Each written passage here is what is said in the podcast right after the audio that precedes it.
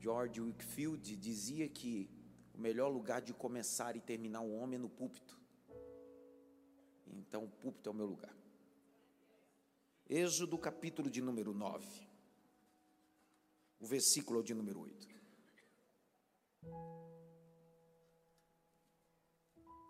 Êxodo, capítulo 9, verso 8. Até o verso 12. Você que nos visita, é só um, uma, uma, um hábito nosso, não tenha isso como, como correção, é só um, para você entender onde você está e se acontecer a segunda, aí já é uma. Aqui a gente não tem hábito de ficar andando na hora da palavra, é, mexendo no celular na hora da palavra, conversando na hora da palavra. A gente não tem esse hábito aqui. Então eu queria muito que você se enquadrasse no nosso hábito aqui. Senão você me atrapalha, atrapalha as outras pessoas e a gente veio investir tempo na palavra. Amém? Então dá uma olhadinha pelo menos para três, diga para ele assim: Isso foi para você, tá?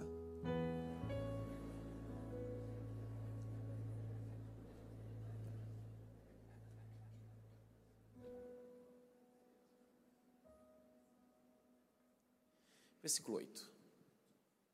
Então o Senhor disse a Moisés e Arão: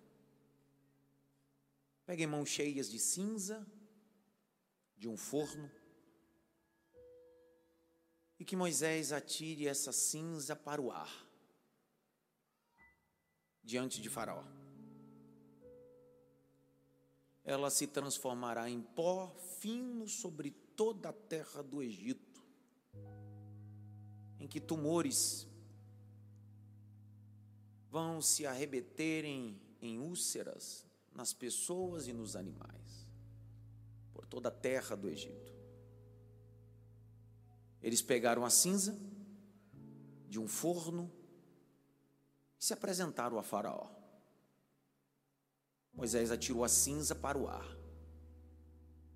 Ela se transformou em tumores que se arrebentavam em úlceras nas pessoas e nos animais. Eles aí.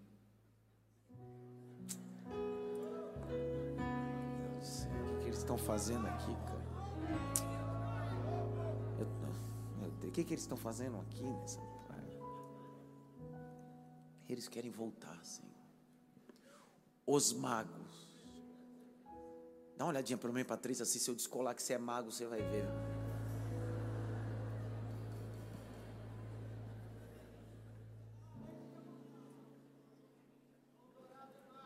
Você sabe que está cheio de povo de hipnose por aí, viu?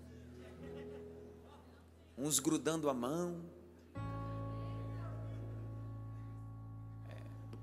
Os magos não puderam permanecer diante de Moisés por causa dos tumores, porque havia tumores nos magos.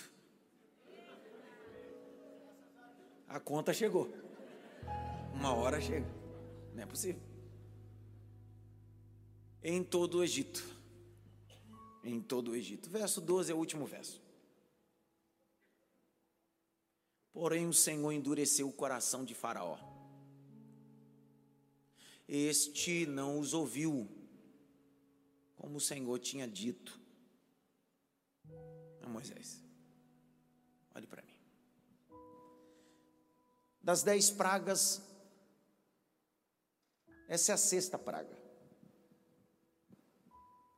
Lembre-se que a ideia de Deus sempre foi destronar o panteão egípcio desembaratar a perspectiva religiosa que eles tinham. Uma perspectiva totalmente politeísta. O que Deus queria fazer é estabelecer a perspectiva monoteísta, um único Deus, e por isso que Deus aparece na planície desse Horebe, no capítulo 3, verso 14, a Moisés dizendo que Ele é o único Deus, eu sou o que sou, serei o que serei. Deus está no processo do desmame do seu povo depois de 430 anos, e a finalidade dessas pragas é isso: fazer o desmame. Cada praga vai afetar um Deus, uma divindade. Lembre-se que, fora afetar um Deus e uma divindade, Deus também está afetando a infraestrutura religiosa pagã teológica de magos que existe no Egito antigo. Os magos eram grandes personalidades. Os magos eram figuras importantíssimas naquele cenário. Um dos livros mais antigos, que é o livro da medicina, que bebe a perspectiva do antigo Egito, vai dizer que os magos estavam na galeria dos médicos. Quando alguém tinha uma doença, se chamava os médicos e os magos. Às vezes os médicos não tinham capacidade de cuidar do indivíduo, os magos faziam. Com seu ocultismo, com a sua hipnose. Porque o problema não é dar certo, é o que é certo. Se alguém procurava dar certo, dava certo às vezes. Mas Deus não está disputando o que dá certo, é o que é certo. Se você procurar alguns segmentos, você pode até dar certo, mas é sobre o que é certo. O capítulo de número 9, o versículo 8, a sexta praga, é uma das pragas que é o maior desafio de um pregador, de um expositor. A fala não é minha. A fala é de um dos grandes brilhantes teólogos, Mark Lloyd Jones. Vai dizer que a sexta praga precisa mergulhar profundo para encontrar a realidade do que Deus quer mostrar aqui. Deus está chamando Moisés mais uma vez, junto com Arão. Só que dessa vez Deus vai dizer: Eu não quero utilizar o cajado que está na mão de vocês, ou na sua mão, Moisés. Eu quero usar a sua mão. A sua mão vai pegar cinza. E eu vou tocar em uma divindade mais terrível que existe aí. Ah, o museu de Nova York, o Museu Metropolitano de Nova York, que fica no centro de Nova York, tem uma exposição lá sobre as divindades do panteão egípcio. Fragmentos dessa exposição estão também na Universidade de Harvard. São os dois pontos que existem. E ambos vão dar introdução sobre essa divindade que eu quero ressaltar uma deusa chamada Sequete. Essa deusa tem cara de leoa, corpo de mulher. É a deusa da peste. Uma divindade que era adorada principalmente cinco dias depois que o rio Nilo desaguava. Pasmem vocês, essa divindade ou essa deusa foi enviada pela maior divindade do panteão egípcio chamado Deus Ra, Deus só. Quando alguns, conta-se a história, que desacreditavam da divindade do Deus Ra, e ele decidiu enviar essa deusa para destruir alguns. Essa deusa se embriagou na vingança e quis destruir toda a humanidade. Deus Ra precisou assumir o controle novamente dessa divindade. Então o que ele fez? Essa divindade, por ser a deusa da peste, se alimentava do sangue, da morte. Então o que Deus Ra fez? Encheu sete mil vasos de cevada. Do que? Cevada. Sete mil jarros de cevada com pigmentos vermelhos. Conta-se a mitologia egípcia que a finalidade do deus Ra é que essa deusa pudesse se embriagar, achando que era sangue, porque o desejo dela exorbitante era beber sangue, e bebendo tanto sangue pudesse ser embriagada, e embriagando-se, o deus Ra pudesse dominá-la novamente. O que aconteceu? Ela bebeu, se embriagou, Deus Ra dominou ela novamente. Anualmente, os egípcios celebravam durante cinco dias, se embriagando e perdendo literalmente o seu controle, porque eles acreditavam que quando se embriagavam, chegavam à dimensão do encontro com essa divindade. Dentro da mitologia egípcia, os fornos no antigo Egito eram recebidos como oferendas. Não só essa divindade, mas outra divindade também da peste. Era recebido a ela oferenda de pessoas vivas. Alguns estudiosos vão dizer, e um dos mais brilhantes rabinos do século XII, vai dizer que crianças que nasciam com deformidades eram entregues a essa divindade para serem queimadas nesse forno. Os sacerdotes, tanto de Ra quanto dessa divindade, após as oferendas que eram de crianças e pessoas queimadas no forno, pegavam o pó e saíam na capital Ramsés, jogando o pó para cima, e aonde o pó batia, o indivíduo era sarado, curado. Alguns estudiosos vão dizer que alguns celebravam e todo o Egito celebrava as suas divindades. Olha o cunho proposital. Deus vai dizer a Moisés: vai lá no forno,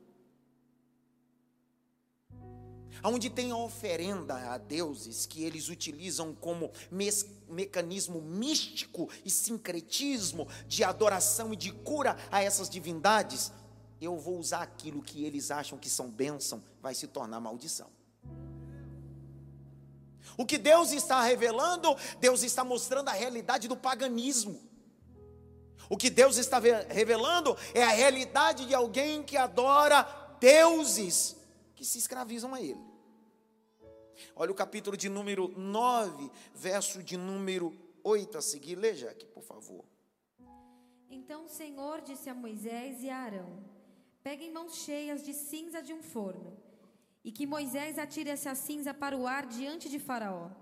Ela se transformará em pó fino sobre toda a terra do Egito, e em tumores que se arrebentem em úlceras nas pessoas e nos animais, por toda a terra do Egito. Uma das obras mais célebres que está nesse Museu Metropolitano de Nova York diz que alguns, quando eram tomados de pestes em seu corpo, pegavam parte deste pó ou cinza que estavam no forno para sacrifício essas divindades e passavam.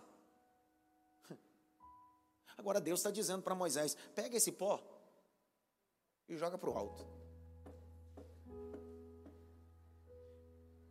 Porque o que eles dizem que cura, na verdade, adoece. Pessoal, o secretismo religioso não te liberta, te aprisiona.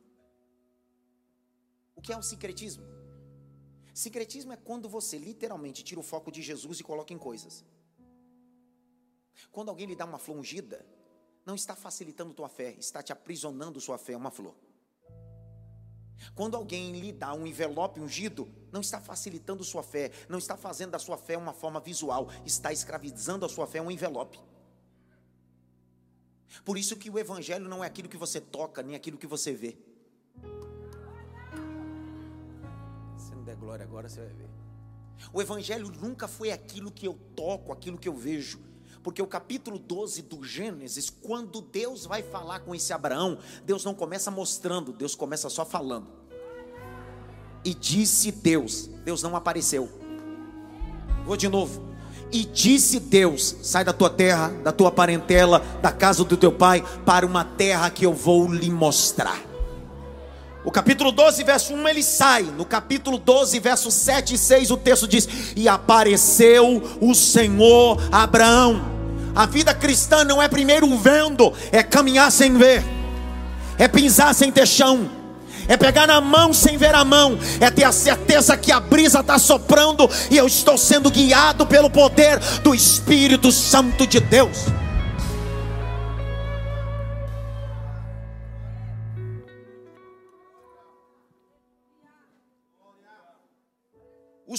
Os fornos da divindade está sendo desconstruído. Os sacerdotes, os magos estão sendo desconstruídos.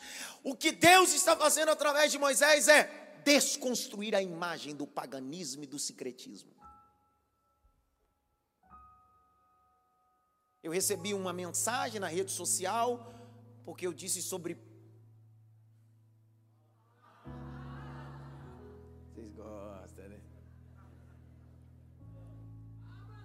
Eu vou hablar.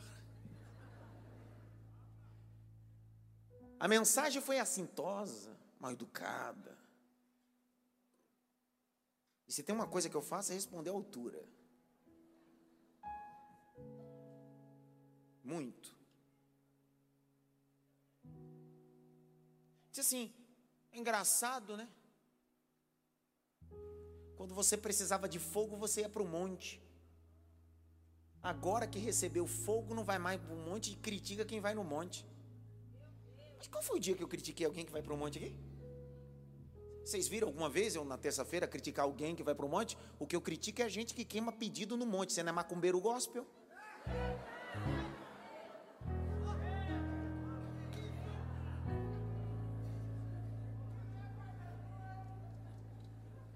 Ou quer dizer que a oração que você faz no monte queimando o pedido que queima é, tem mais poder do que a minha, que eu subo e não queimo nada? Ninguém fala nada. Eu me lembro que quando eu subia no monte, sempre tinha no, no monte. Porque não tem problema ir no monte. Só que Deus está no monte, está aqui, está no meu quarto, está em tudo que é lugar. É engraçado que tem gente que quando precisa se alinhar com Deus vai para o monte, começa a alinhar em casa com seus filhos, com a sua esposa. Provoca não. Olha para mim. Engraçado que o sincretismo coloca em nossa cabeça que nós temos dificuldade de se encontrar com Deus. O Fausto me levava sempre então, as irmãs ficavam pressionando nossa cabeça. Ela dizia bem assim: vamos fazer uma oração aqui embaixo primeiro. A gente dava a mão. E elas começavam com a oração: Senhor, se tiver alguém em pecado, revela agora. Menino, aquilo ia entrando, aquela voz, ia dando medo em mim. Eu começava a confessar pecado que eu nunca nem tinha feito, cara. Eu me lembro uma vez que a missionária disse bem assim: o negócio é o seguinte, se subir em pecado, vai aparecer uma cobra. Eu falei, crente, os padre.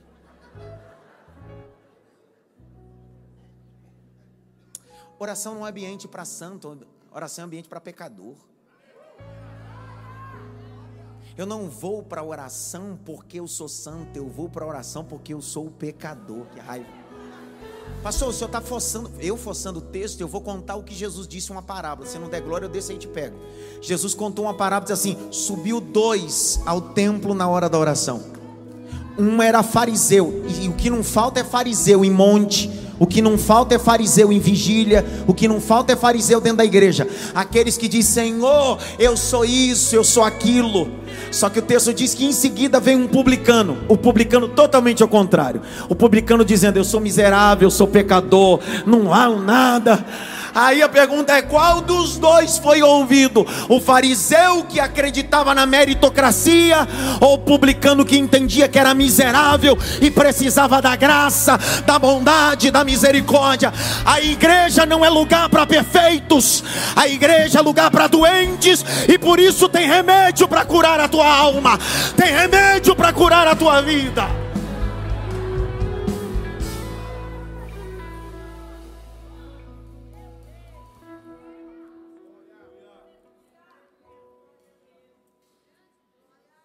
Que parecia ser um instrumento de cura, as cinzas que curavam, a divindade que protegia, agora o negócio está ficando feio e eu termino. Duas pessoas dormindo, como a pessoa dorme? Né? Vou mandar uma praga em você, vai ver. Sério da praga mesmo? O que parecia ser a bênção, Deus vai dizer: vai lá no forno, pega a cinza, e vai ficar todo mundo com um tumor. Eu fiz uma exegese do texto. Exegese é a arte de exaurir. Quando você cava, cava, cava, como um ourives, vai atrás, como um garimpeiro vai atrás de uma boa pepita de ouro. Pasmem vocês, a palavra hebraica que está aqui é a palavra que está correlacionada à lepra. Ela aparece quatro vezes na Bíblia. Quatro vezes na Bíblia. O que Deus vai manifestar é uma coisa que não vai vir de fora para dentro, é de dentro para fora. A lepra, o desuso hoje dessa expressão é utilizada hoje. Hoje foi substituído, agora é Hanseníades. Há um bacilo de Hassen, Hassen com H, especialista que descobriu o bacilo. Bacilo é aquilo que está embutido dentro do ser. E esse bacilo pode se manifestar entre 7 a 15 dias. E pode viver o processo de contágio de 3 a 5 anos. O problema é que a cinza não trouxe a úlcera ou a lepra, a cinza só manifestou o que estava dentro deles.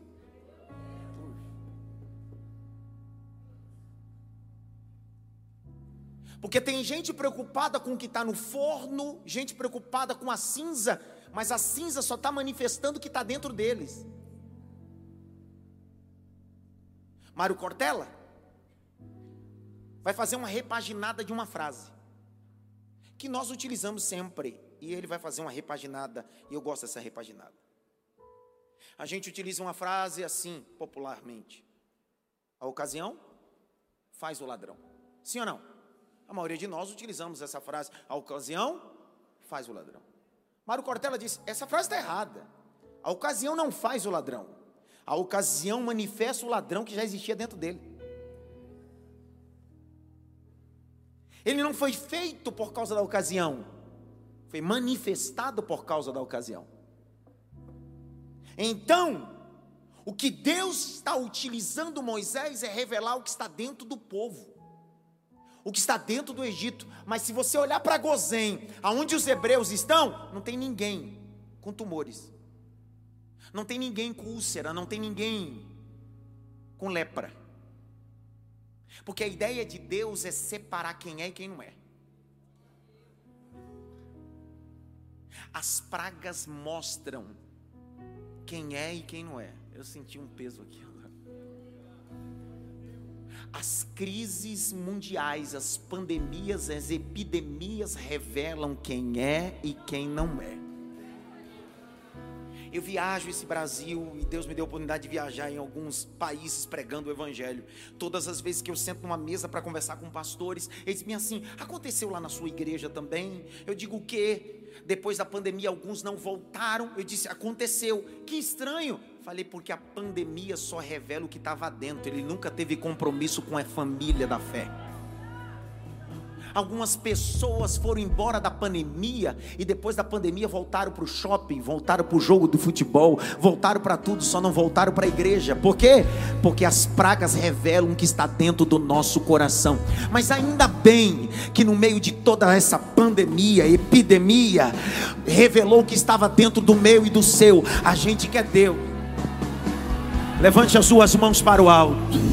Você vê assistir, assiste, cara. Mas se você vê adorar, abra a boca. Porque no meio da pandemia revelou que você é um verdadeiro adorador. Teve dia que você entrou na lista de transmissão para fazer inscrição pegou a máscara, chegou aqui, entrou na igreja e dizia: Eu não vejo a hora de ver a igreja cheia, eu não vejo a hora de vir em todo culto. Quanto tempo a gente esperou para estar um do lado do outro? Olha, nós aqui cheio, a igreja cheia, a gente podendo se tocar. Nós superamos as pragas, nós superamos a pandemia, nós superamos.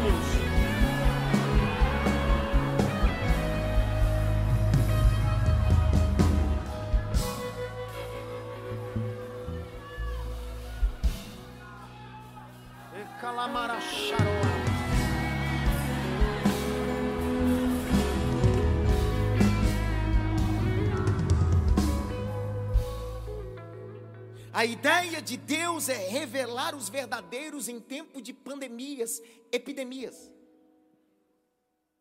São nos dias mais caóticos e difíceis e complicados e adversos que se manifestam os verdadeiros adoradores.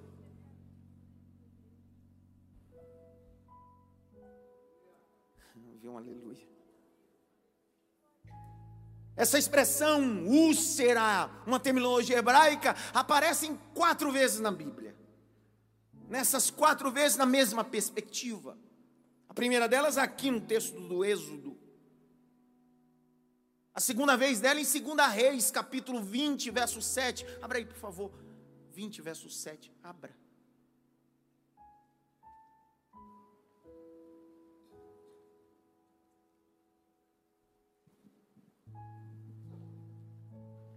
Quando o rei Ezequias é acrescentado-lhe 15 anos de vida, o profeta Isaías diz-lhe sobre a sentença que foi mudada, ele não morreria ali, receberia uma nova oportunidade e um acrescento de 15 anos. Olha o texto, Isaías disse mais: peguem uma pasta de figo. Eles pegaram e puseram sobre a sua úlcera. É a mesma palavra hebraica que aparece aqui na praga. Deus tem um remédio sempre. Eu vou de novo. Deus tem um remédio sempre.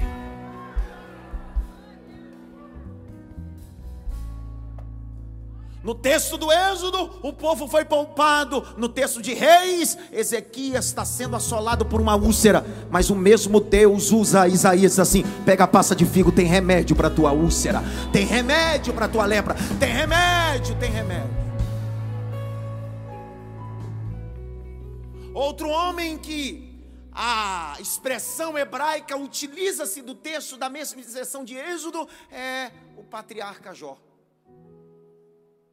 Jó sofreu de forma absurda na íntegra, e só através do texto de Jó que a gente vai descobrir como foi essa praga na vida dos egípcios. Sem a utilização dos textos de Jó, fica uma coisa muito superficial. Estão comigo, sim ou não? Ó, fica uma coisa muito superficial. Fica parecendo, ah, não, deu um problema de pele. Não. Deixa eu te falar o, o que era essas úlceras. O Jó tem um prólogo, mais ou menos, de você entender como foi essa praga lá. Por quê? O Jó foi afetado com essa praga. Olha o capítulo 2 de Jó, abra aí, por favor. Jó, capítulo 2. Verso de número 7. Lê, Jaque. Então Satanás saiu da presença do Senhor e feriu Jó com tumores malignos, desde a planta do pé até o alto da cabeça. Presta atenção. Tumores vão afetar o Jó, o patriarca, o homem temente, reto que se desviava do mal. Aí alguém disse assim: Mas aonde está o horror nisso? Ei, as chagas eram tão terríveis que saíam vermes de dentro das chagas e das úlceras. Vermes. Os melhores amigos de Jó se tornaram os vermes das suas úlceras. Capítulo 7 de Jó. Versículo de número 4 e 5. Lê aí, Jaque. Ao deitar-me, pergunto: quando me levantarei? Pera, coloca na tela aqui, minha irmã. Quem está na projeção? Capítulo 7, verso 4 e 5. Vamos logo. Vai. Ao deitar-me, pergunto: quando me levantarei? Mas a noite é longa e estou farto de me virar na cama até o amanhecer. 5. O meu corpo está vestido de vermes. Opa, o meu corpo está vestido do quê? Continua e de crostas terrosas. A minha pele racha e de novo forma pus.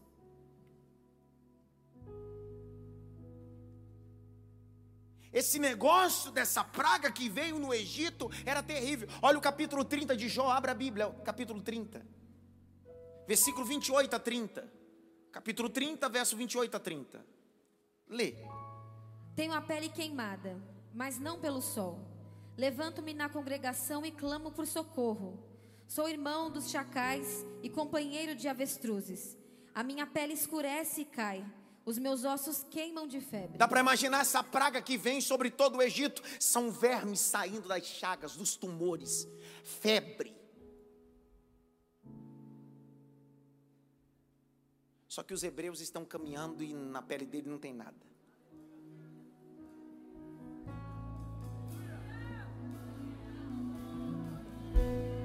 Porque o companheiro dos egípcios são os vermes, mas o companheiro dos hebreus é o Senhor dos exércitos. Eu vou de novo, Jonas, para ver se você dá glória a Deus. O companheiro dos egípcios são os vermes, mas o companheiro dos hebreus é o Senhor dos exércitos que criou céus e terra. Levante a mão direita assim bem alto. Bate pelo menos em três mãos assim: O Senhor é teu companheiro, o Senhor é teu companheiro, o Senhor é teu companheiro.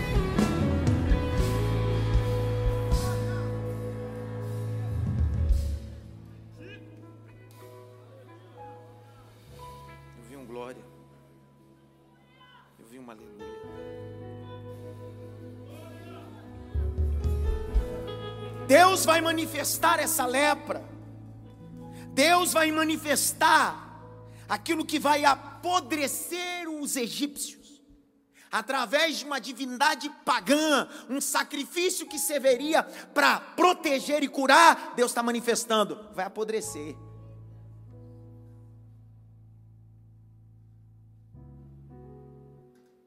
Me escute, por favor. Existem dois estágios para a lepra primeiro estágio, estágio afeta cinco pontos da pele. O segundo estágio, mais do que cinco.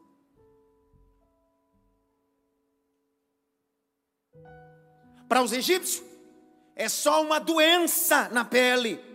Para os hebreus, é o dedo de Deus. Na cultura judaica, a lepa era um sinal de punição. Abre comigo, por favor, Deuteronômio.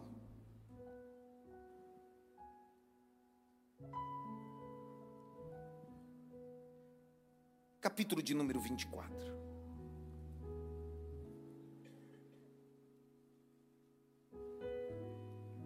Se você puder, com papel e caneta, puder anotar isso, prometo que será a única coisa que eu vou solicitar assim de forma efetiva. É isso. Essa praga tinha duas finalidades. Escreva aí. Essa praga tinha duas finalidades. É a praga das úlceras, da lepra. Essa praga tinha duas finalidades. Primeira finalidade: trazer a importância da obediência. Trazer a importância do quê? toda vez que alguém estava cometido de lepra, alguém poderia dizer bem assim: está desobediente, está fora do propósito. Olha o capítulo 24, verso 8. Leia, Jaque. Em caso de lepra, tenham todo cuidado de fazer segundo tudo o que lhes ensinarem os sacerdotes levitas. Como lhes tenho ordenado, vocês terão cuidado de o fazer. Grite bem alto: ordenado. Um dos textos célebres de Deuteronômio, que é o texto de Devarim, fala sobre a obediência e desobediência. É o capítulo? Que capítulo? 28. Obedecer e desobedecer.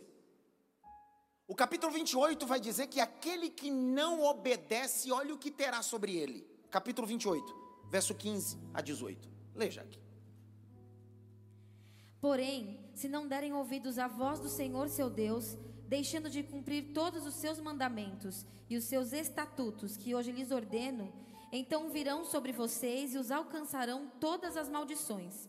Malditos serão vocês na cidade, e malditos serão no campo. Maldito será o seu cesto de cereais, e maldito será a sua amassadeira de pão. Maldito será o fruto do seu ventre, o fruto da sua terra. E malditas serão as crias das suas vacas e ovelhas. Agora põe o verso 27 falando sobre maldição e desobediência. Olha o que vai acontecer? Lê. O Senhor os ferirá com as úlceras do Egito, com tumores, com sarna e com coceira, e disso vocês não conseguirão se curar. O que é que Deus estava dizendo? O sinônimo de alguém que tinha uma praga de lepra era o sinônimo de alguém que estava debaixo de desobediência. Juízo, grite bem alto, juízo. O que Deus está mandando a mensagem sobre o Egito é: estou entrando com juízo. tem uma espada de juízo descendo no Egito. Tem uma espada de juízo descendo no Egito a favor do meu povo. Não, tudo bem, eu vou falar devagar, eu não vou gritar, mas você precisa pegar isso daqui. O que Deus está dizendo é: tem uma espada de juízo descendo no Egito. Só que essa espada só vai pegar quem está desobediente, porque quem está obediente celebrará em Gozém. Você lembra que quando Deus feriu Miriam, Deus disse: Eu vou ferir Miriam. Com que? Úlceras, lepra, ficará trancada sete dias. Mas olha o problema. O problema está aí. Tem gente que acaba cometendo erro e prejudica todo mundo. Vou de novo. Quem tramou foi Miriam. Quem fofocou foi Miriam. Só que Deus disse: o arraial vai ficar todo acampado. Os sete dias que Miriam ficará leprosa, o povo não andará. Mas depois de sete dias eu restaurarei Miriam e o povo andará. Pega essa palavra aqui que é iluminação. Alguns acampamentos pararam, mas depois do processo vai voltar a andar.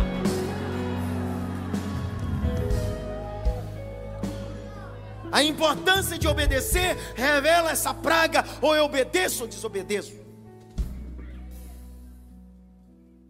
Um dos estudiosos vai dizer que quando Deus aparece a planície do Horebe, um dos sinais que Deus dá a Moisés é o seguinte: pega a tua mão, coloca dentro do teu peito. Tira. Quando ele tirou, como é que a mão estava? Leprosa. O que Deus está dizendo é: o problema não é o que está fora de você, é o que está dentro de você. E cuidado para esse bacilo não se manifestar, porque é bom que ele esteja só aí. Porque se você não vigiar, ele pode aparecer do lado de fora. Não há ninguém essa noite que seja bonzinho aqui. Você tem até cara de anjo. Caído.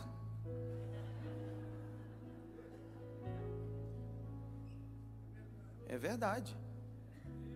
Não tem ninguém bom aqui não, irmão. Nem que está em cima da plataforma, nem que está sentado lá no fundo. Ninguém aqui é melhor. O que nos faz estar aqui é o sangue. E não é sangue de bode, não é sangue de galinha. É o sangue do Cordeiro de Deus. É o sangue do Cordeiro de Deus. É o sangue do Cordeiro de Deus. Dois. A lepra e essa praga vem para manifestar o limpo e o sujo.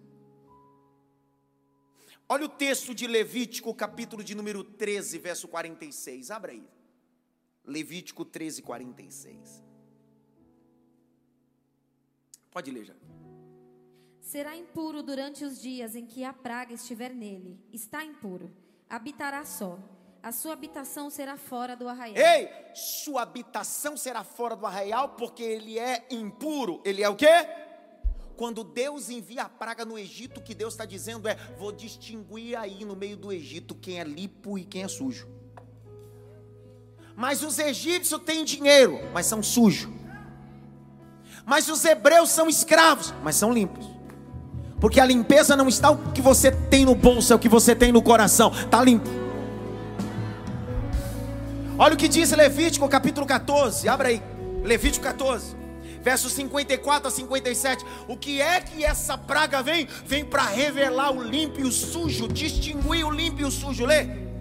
Esta é a lei para todos os tipos de praga, de lepra, de micose, de mofo das roupas e das casas, da inchação, da pústula e das manchas lustrosas, para ensinar quando alguma coisa é pura ou impura esta é a lei a respeito da lepra. Olha para cá. Deus está gritando no Egito: só vou tirar do Egito quem for limpo.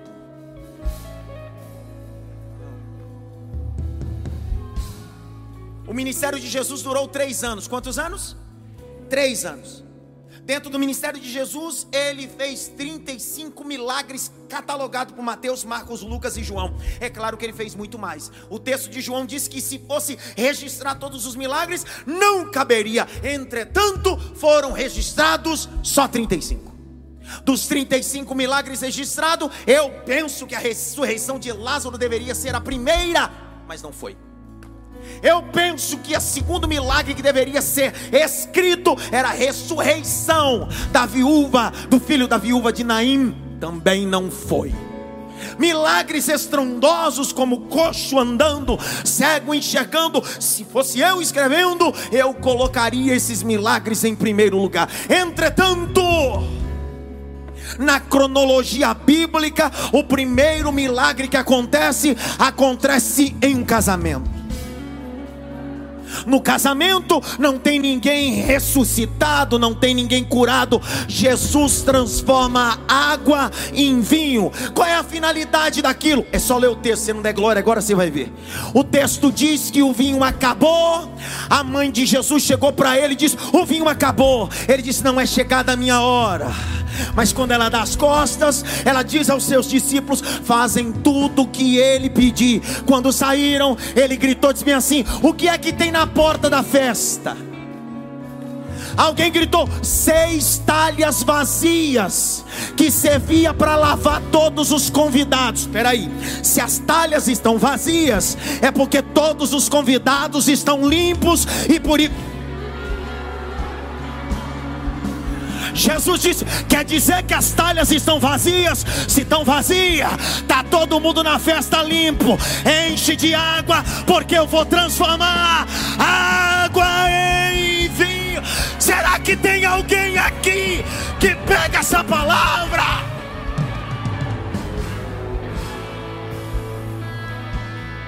Levante as suas mãos para o alto. Uramanha Surabagas.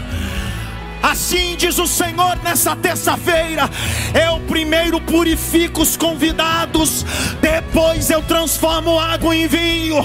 Primeiro eu lavo você, santifico você, purifico você, depois eu coloco uma nova roupa. Pega esta palavra.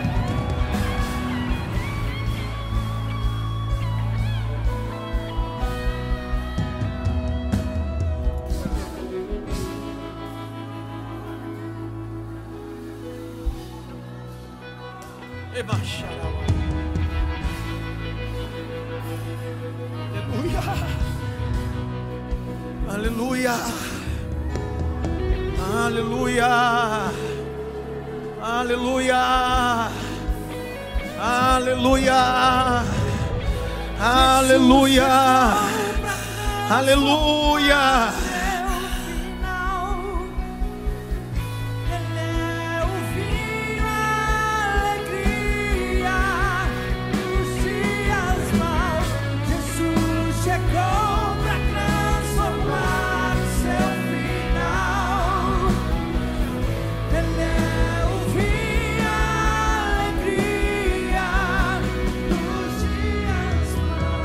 Esse negócio de santificar, purificar, limpar antes de viver o encontro o milagre é um processo de fluxograma do reino.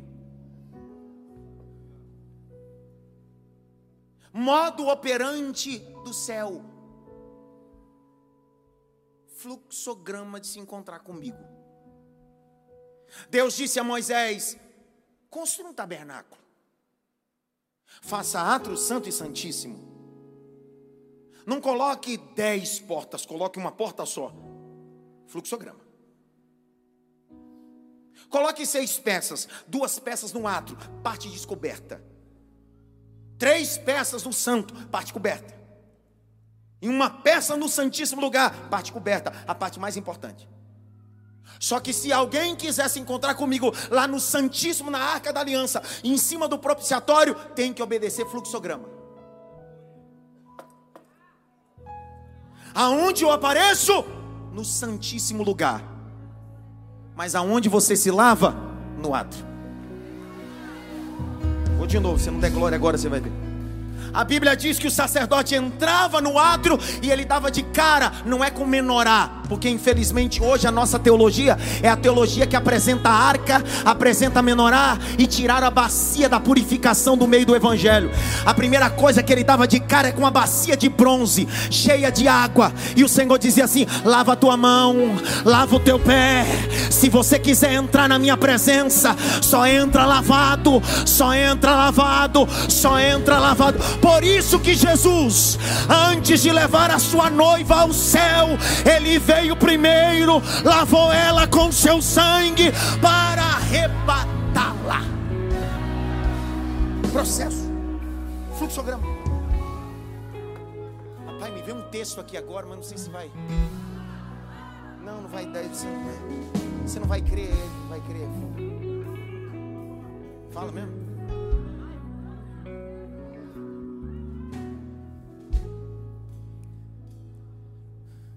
Fique em pé, Thaís. Fique em pé logo, Thaís. Rápido, Thaís.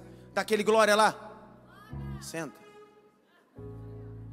Quanto tempo o povo ficou no Egito? Quanto tempo o povo ficou no Egito? 430 anos. 40 anos foi no deserto, pelo amor de Deus. Quanto tempo o povo ficou no Egito? Ah, agora foi 430, né? Deus mandou quantas pragas? Capítulo 12, a última praga é a praga dos primogênitos, sim ou não? Quando o povo está saindo, eles estão achando que já estão todos limpos. Só que Deus está dizendo: Eu não estou aqui no Egito, eu estou do outro lado do mar. Que raiva que me dá. A Bíblia diz que Moisés ficou de frente ao mar vermelho, e o texto diz que ele começou a clamar. O Senhor desceu numa nuvem e diz assim: Por que clamas a mim? Pede para o povo marchar, pede para o povo andar, pede para o povo andar e entrar nessas águas porque eu estou do outro lado esperando o meu povo. Por quê? Porque eu só me encontro quem passa pelo processo da limpeza. O mar vermelho era o símbolo do batismo, era o símbolo. Ah, 1 Coríntios capítulo 10. 1 Coríntios capítulo 10, versículo 1 a seguir. Lê, Jaqueline. Vai, minha filha. Ora, irmãos, não quero que vocês ignorem que os nossos pais estiveram todos sob a nuvem, e todos passaram pelo mar, e todos em Moisés foram batizados, tanto na nuvem como no mar. Vai! Todos eles comeram do mesmo alimento espiritual. Vai! E beberam da mesma bebida espiritual. Porque bebiam de uma pedra espiritual que o seguia. E a pedra era Cristo. Pega essa palavra aqui. O maná só caiu depois que eles passaram pelo mar vermelho. Só existe maná, cordonize depois que alguém se submete às águas da limpeza. Vou liberar outro texto. E chegou Jesus no Jordão e foi batizado e abriu-se o céu e o Senhor disse: Este é meu filho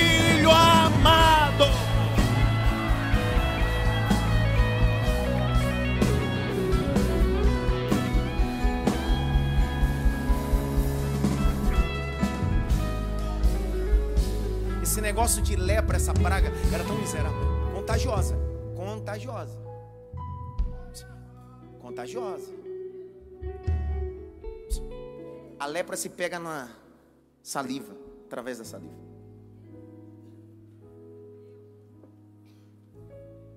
Primeira viagem missionária que eu fiz para a Colônia Vitória, eu e o Fausto. Colônia Vitória é um ambiente que fica no interior do Paraná, para quem está a caminho de Peão e Guarapuava, não é isso? Nós visitamos Colônia Vitória. Colônia Vitória era um leprosário. Foi o primeiro contato missionário que eu tive, aos 18 anos de, de idade. Um ambiente onde os leprosos que tinham ranceníades ficavam e se deitavam. Quando acordavam, tirando a cabeça do travesseiro, a orelha ficava lá. Porque o papel da ranceníades é mutilar partes do corpo, cartilagem, a ponta do nariz, a orelha. Outro detalhe que essa praga faz, ela tira do indivíduo um dos cinco sentidos. O mais importante, que é qual? O tato. Se você pede o tato, você pede a sensibilidade de quente e frio. Por isso que tem gente que enquanto eu prego aqui, para ele tanto faz, tanto fez.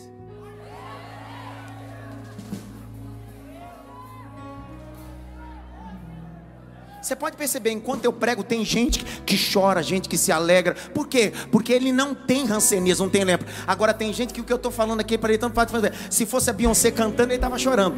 Se fosse o rebelde cantando, estaria chorando. Se fosse a desgraça de outra coisa acontecendo, estaria chorando. Se fosse a miséria do time dele ganhando, estaria chorando. Mas como eu estou falando do reino de Deus, ele tem tanta lepra na alma que tanto faz, tanto fez. Mas essa noite Deus te pegou, tá? Nessa noite Deus vai curar você. Essa noite você vai sentir sensibilidade de ouvir a voz do Espírito Santo do Senhor.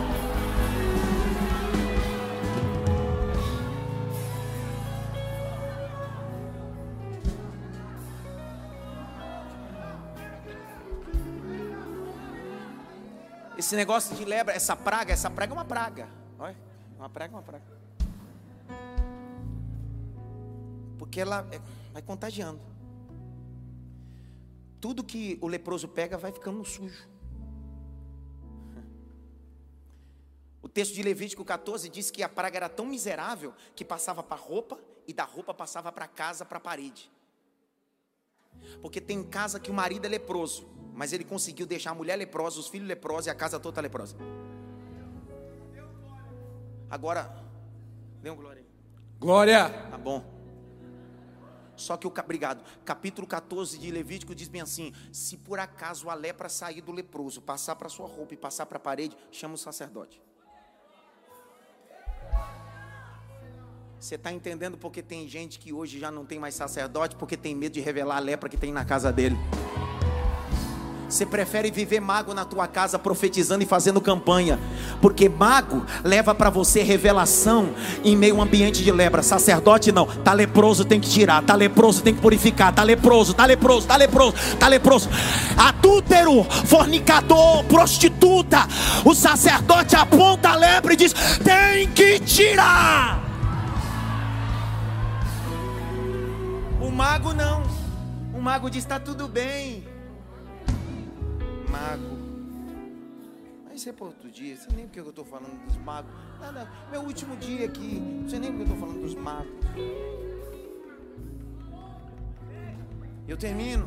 Já me deu fome. Eu tenho. Eu, que, até que hora eu tenho que comer? Até as 11? Até as 11 eu tenho que comer. Eu tenho que entrar em jejum. É a última de setembro. Grite bem alto: lepra. Você já. Isso aqui não vai. Eu, eu, um dia desses, Yara, eu vi um pastor dizendo bem assim: está faltando em nossa geração profetas como Eliseu. E eu estou escutando, porque eu escuto tudo.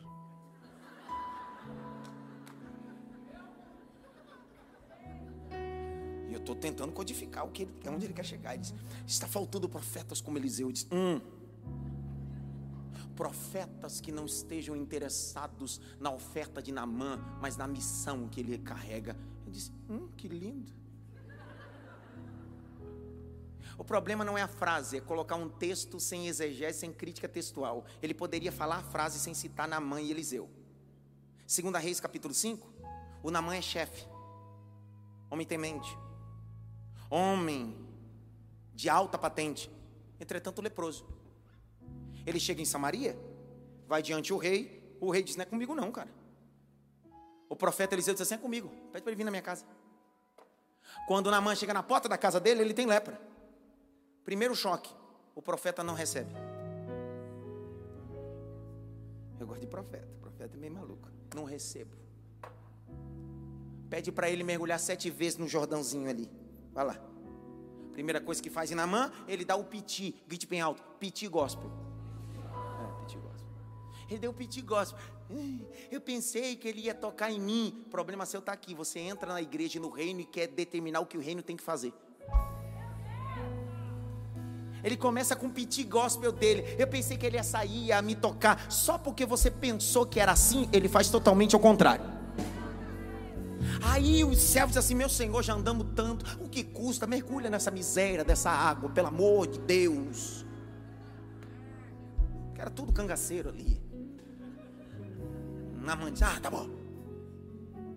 Só que o texto diz que ele trouxe mudas de roupa, trouxe bronze, trouxe riqueza. Está lá no capítulo de número 2 Reis, abre, abre rapidinho, para mim terminar. 2 Reis 5, 5, lê, Jaque, lê, Jaque, rapidinho. Vai. O rei da Síria respondeu: Vá, eu enviarei uma carta ao rei de Israel. Então Namã partiu e levou consigo 340 quilos de prata, Meu Deus, 72 quilos de ouro meu Deus. e 10 mudas de roupa. Levou também ao rei de Israel a carta que dizia: Tá bom. Só que quando Namã sai das águas, ele não está mais leproso, ele está o quê? Purificado. Capítulo 5, verso 14, Jaque, por favor, a seguir, lê. Então Namã desceu e mergulhou no Jordão sete vezes, conforme a palavra do homem de Deus. Ah. E a sua pele se tornou como a pele de uma criança. Sei. E ficou limpo. Ah. Depois ele voltou ao homem de Deus, ele e toda a sua comitiva. Veio, pôs-se diante dele e disse: Eis que agora reconheço que em toda a terra não há Deus a não ser em Israel. E agora, por favor, aceite um presente deste seu servo. Porém ele respondeu: Tão certo como vive o Senhor, em cuja presença estou, não aceitarei nada. Para! Por que, que ele não aceitou? Porque o Jordão purificou Namã, mas não purificou as coisas que Namã trouxe. Uma vez que você se converteu, o que você roubou não vai ser purificado, não. Foi mais forte do que eu. Não existe evangelho de confronto quando o que você adquiriu, adquiriu de forma ilícita e hoje se converte e quer continuar gozando das coisas ilícitas. Isso tem lepra. Você está purificado, mas o que você conquistou com coisas ilícitas, trapaceando, roubando, isso tem lepra. Você está purificado, mas o que você trouxe tem lepra. Namã está dizendo bem assim: aceita. Eliseu está dizendo: você foi purificado, mas o que você trouxe para mim ainda continua tendo lepra. E é tão verdade isso que olha o capítulo 5, verso 20. Lê, Jaque. Geazi, o servo de Eliseu, homem de Deus, disse consigo: Eis que meu senhor foi generoso demais com este sírio Namã, recusando o que ele trazia. Mas tão certo como vive o Senhor, vou correr atrás dele e receberei dele alguma coisa. Hum. Hum. Tá cheio de servos de profeta comendo e desfrutando de ofertas leprosas. Ofertas que tem praga. Vai. Então Geazi correu atrás de Namã. É porque tá cheio de gente correndo atrás dos outros, vai. Quando Namã viu que alguém vinha correndo atrás dele, Ah. saltou da carruagem para ir, ao, para ir ao encontro dele. Então perguntou: Perguntou o quê? Está tudo bem? Vai. Ele respondeu: Ah. Sim, tudo bem. Meu senhor me mandou dizer: Eis que agora mesmo vieram da região montanhosa de Efraim dois jovens que fazem parte do grupo dos discípulos dos profetas. Por favor, deles 34 quilos de prata e duas mudas de roupa. Posso fazer uma pergunta? Eliseu disse isso? A lepra que vai vir sobre Geazi já está dentro dele. Era um bacilo que só se revelou. Continua. Naamã disse: Tenha a bondade de levar 68 quilos. Insistiu com ele e amarrou 68 quilos de prata em dois sacos e duas mudas de roupa. Pôs isso sobre os ombros de dois dos seus servos, para que o levassem à frente de Geazi. 25. Ele, porém, entrou e se pôs diante de seu senhor. Eliseu perguntou: De onde você vem, Geazi? E ele? Ele respondeu: O quê? Este seu servo não foi a lugar nenhum. Mentiroso. Dissimulado. O problema não é o líder que você tem, é a lepra que tem dentro de você. Vai. Porém, Eliseu disse: Você acha que eu não estava com você em espírito? Pera. O Eliseu estava dizendo: Você acha que eu estava aqui? Mas aonde você estava, meu espírito estava contigo. Vai. Quando aquele homem voltou da sua carruagem para encontrar-se com você? Será que esta era a ocasião para você aceitar prata e aceitar roupas, olivais e vinhas, ovelhas e bois, servos e servas? 27 é o último. Portanto, a lepra de Namã se pegará a você e a sua descendência para sempre. E Geazi saiu da presença de Eliseu já leproso, branco como a neve. Cuidado que tem gente que tá branco, mas não é branco de santidade, é branco de lepra.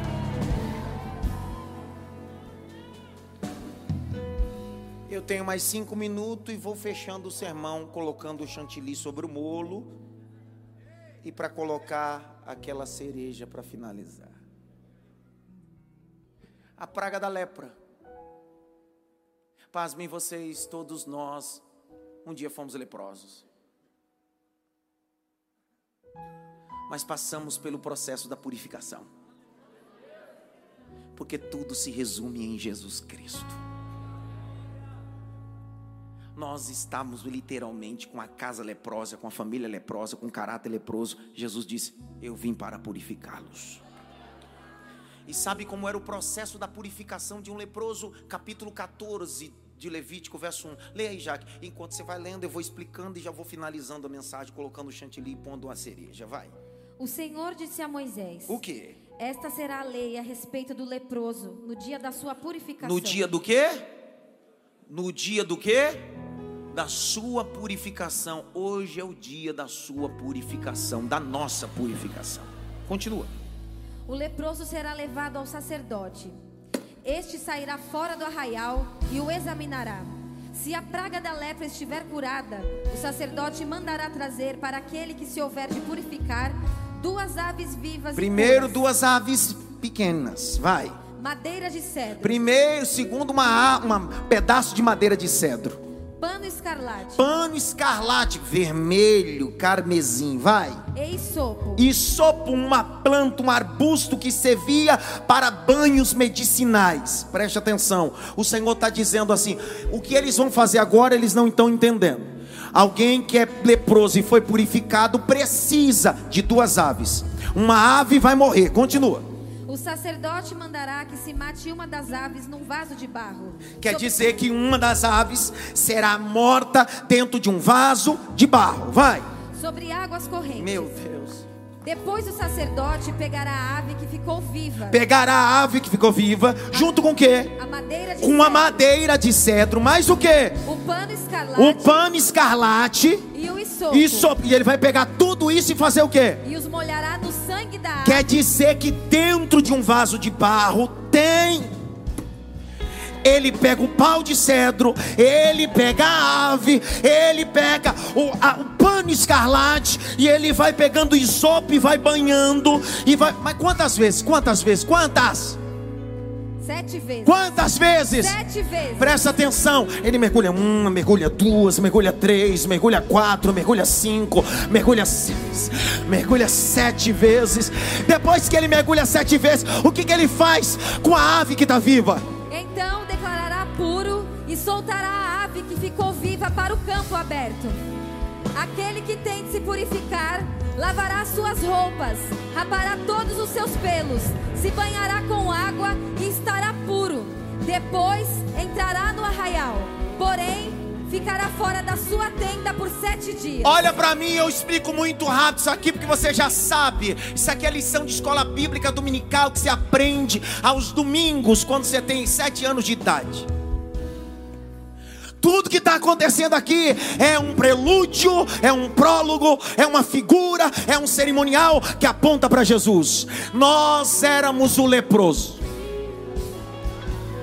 Só que se o leproso vai passar pelo processo da purificação, tem que ter um sacerdote. Então chama Anás e Yosef Bar Caifás. Pega uma pombinha. Pra quê? Pega a pombinha, julga ela, mata ela, mas para matar ela precisa pegar um madeiro. Pega o madeiro e põe na pombinha que é Jesus Cristo e faz o carmesim.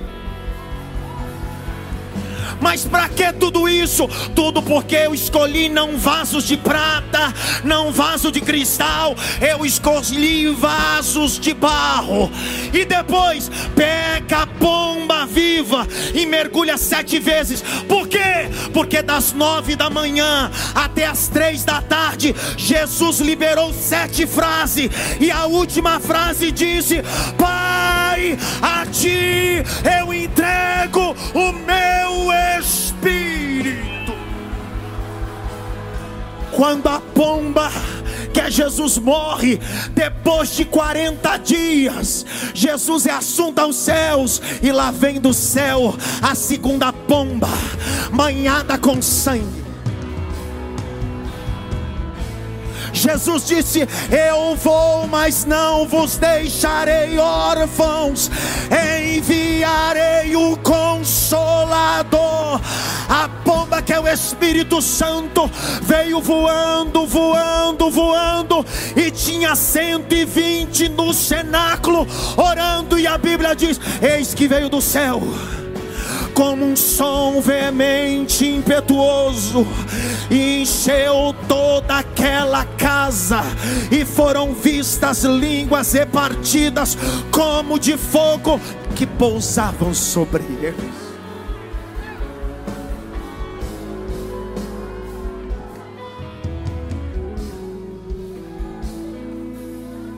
Grite bem alto e sopro. Mais alto e sopro. Se esse cerimonial aponta para Cristo, o sopo servia para purificar ambientes. Banho do leproso. O sangue que foi passado na última praga na verga da porta foi passado com sopo. Capítulo 12. Capítulo 12, verso 22 e 23. Põe na tela, precisa nem abrir. O texto diz: com isopo. Olha lá. Pegue um ramo de isopo. Pegue o sangue do cordeiro Olha a cena. O sangue do cordeiro está no recipiente. O isopo está tá na mão do morador da casa. Ele faz isso aqui, ó.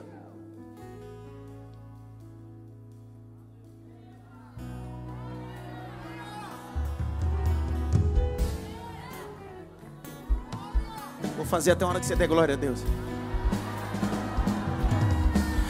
Só que quando eles estão fazendo isso no Egito, alguém está passando na rua e está dizendo: Não estou entendendo nada, não estou entendendo nada.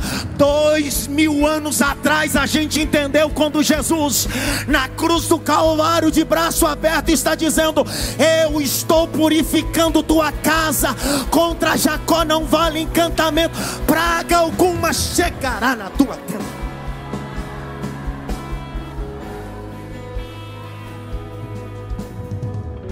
Grite bem alto. O isopo aponta para Cristo. Eu tinha mais dois versículos, mas não dá para falar.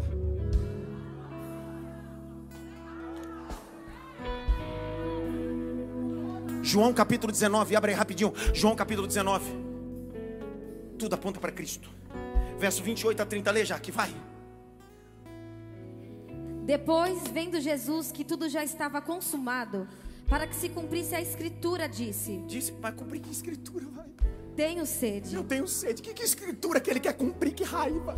Estava ali um vaso cheio de vinagre. Opa! Embeberam de vinagre uma esponja. Que esponja do quê? E fixando-a num caniço de sopo. Meu Deus! Aproximaram a esponja da boca de Jesus. Vai! Quando Jesus tomou o vinagre, disse: Ele disse o quê? Está consumado. Pelo amor de Deus, você vai ficar olhando para minha cara, você não entendeu o texto que está dizendo. Quando Jesus olhou e disse assim: Está quase cumprido tudo. Ele gritou: Tenho sede. Alguém disse: Eu tenho um pouco de vinagre aqui. Alguém disse: Para levar o vinagre até ele, pega aí um pedaço de sopo, o galho do ensopo pega um pouco de vinagre e dá para ele. Quando levou até Jesus, ele disse: Agora está consumo. A Jaque vai lendo, e conforme você for entendendo, você vai ficando em pé. Hebreus capítulo 9 versículo de número 19 a 28. Vai lendo, Jaque, com força. Hebreus 9, 19 a 28. Vai. Porque havendo Moisés proclamado a todo o povo todos os mandamentos conforme a lei, pegou o sangue dos bezerros e dos bodes com água, lã tingida de escarlate e sopo, e aspergiu não só o próprio livro, como também todo o povo, dizendo: Este é o sangue da aliança que Deus ordenou para vocês. Igualmente também aspergiu com sangue o tabernáculo e todos os utensílios do serviço sagrado. De fato, segundo a lei, quase todas as coisas são purificadas com sangue, e sem derramamento de sangue não há remissão. Era necessário, portanto, que as figuras das coisas que estão nos céus fossem purificadas com tais sacrifícios, mas as próprias coisas celestiais requerem sacrifícios superiores àqueles. Vai! Porque Cristo não entrou em santuário feito por mãos humanas, figura do verdadeiro santuário, porém no próprio céu, para comparecer agora por nós diante de Deus. Ele não entrou para oferecer a si mesmo muitas vezes, como o sumo sacerdote entra todos os anos no Santo dos Santos com sangue alheio. Se fosse assim, ele precisaria ter sofrido muitas vezes, desde a fundação do mundo. Agora, porém, ao chegar o fim dos tempos, ele se manifestou uma vez por todas para aniquilar o pecado por meio do sacrifício de si mesmo. E assim, como aos homens está ordenado morrerem uma só vez, vindo depois disso o juízo, assim também Cristo, tendo se oferecido uma vez por todas para tirar os pecados de muitos, aparecerá segunda vez, não para tirar pecados, mas para salvar aqueles que esperam por Ele.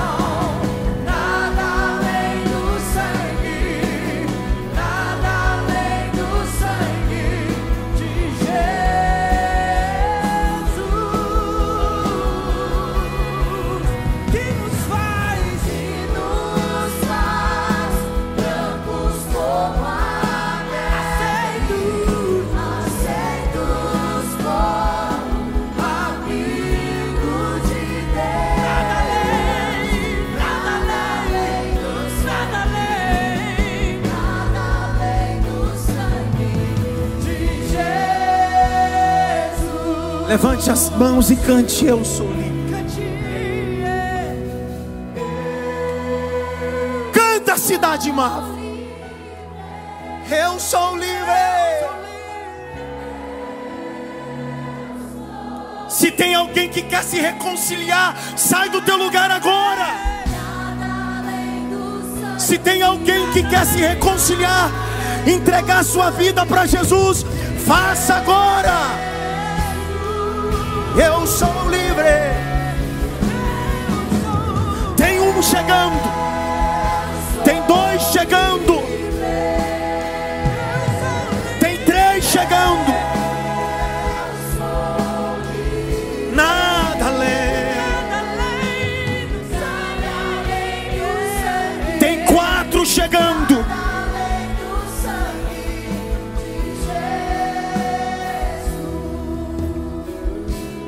cinco chegando.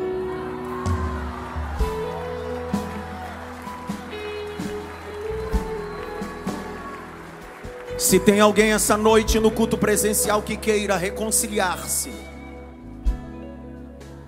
ou aceitar Jesus, faça essa noite. Tem a sétima pessoa chegando.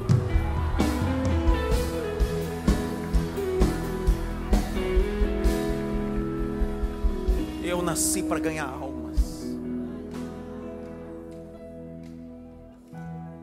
Não deixe para amanhã o que você precisa decidir hoje. Hoje. Hoje. Hoje. Hoje. Hoje. Chega de ser simpatizante de culto, frequentador de culto. Chega de gostar só de ouvir boa pregação. Está na hora de se envolver com essa pregação, se comprometer com ela. Deus está dizendo: a espada virá sobre o Egito, mas se tiver sopo e sangue do cordeiro na porta, praga alguma entra na tua casa. Praga alguma entra na tua casa. Praga alguma entra na tua casa. Pastor, mas eu não tenho lepra física. Davi também não, pastor Flávio. A lepra de Davi era espiritual. Põe na tela aqui, Salmo 51, verso 1 a 7. Leia já aqui, por favor. Só para você entender. Quando Davi deitou-se com Batseba, tramou a morte de Urias, foi confrontado pelo profeta Natan, ele compôs o salmo do- da purificação.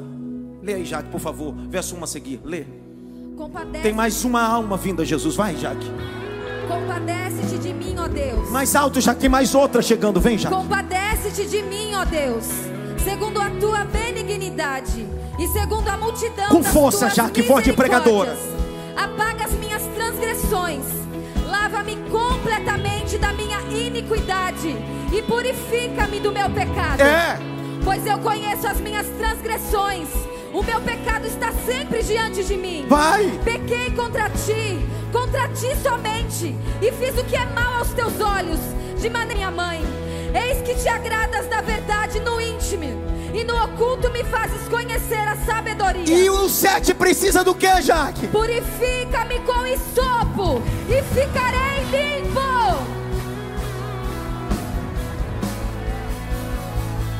Davi está dizendo: Eu errei, mas eu sei que na tua mão tem um isopo para lavar os meus pecados, para purificar os meus pecados.